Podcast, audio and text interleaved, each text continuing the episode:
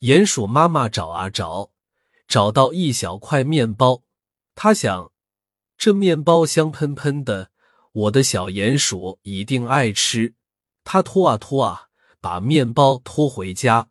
小鼹鼠抱住面包，咬了起来。这面包真香，真好吃。鼹鼠妈妈听了，高兴的合不拢嘴，说：“小乖乖，你喜欢面包。”妈妈再给你找，鼹鼠妈妈又出去找面包了。这回他找到一片面包，他想，这面包片又平又软，给我的小鼹鼠当床铺正合适。他拖啊拖啊，把它拖回家。这面包真大，差点进不了门。小鼹鼠看见了，在面包床上翻筋斗，说。这床又软又舒服，还香喷喷的呢。过了几天，鼹鼠妈妈一看，面包床怎么没有了？小鼹鼠说：“面包床真香，真好吃，都被我吃光了。”妈妈，你再给我找一张吧。鼹鼠妈妈又去找了，找啊找啊，总算又找到了一块面包。它刚刚烤好，特别香。这面包好大好大，鼹鼠妈妈搬不动，她喊来鼹鼠爸爸，一个抱，一个推，好不刻意才把大面包搬到家门口。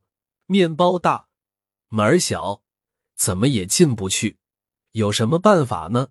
鼹鼠妈妈想了好一会儿，才想出个好办法，做成房子给小鼹鼠住。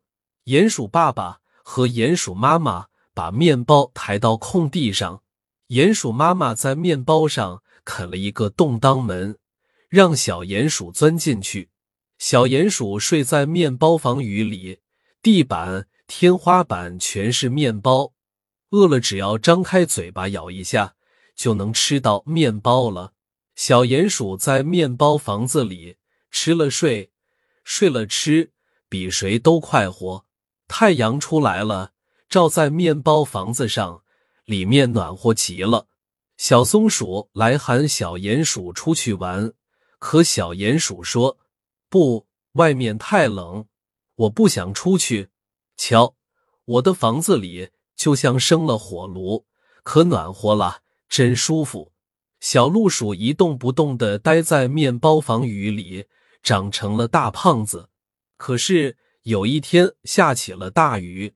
雨水把面包房子泡成了一堆稀泥，鼹鼠妈妈跑出来一看，只见旁边有个大泥球在滚来滚去。哟，原来这大泥球就是小鼹鼠呀！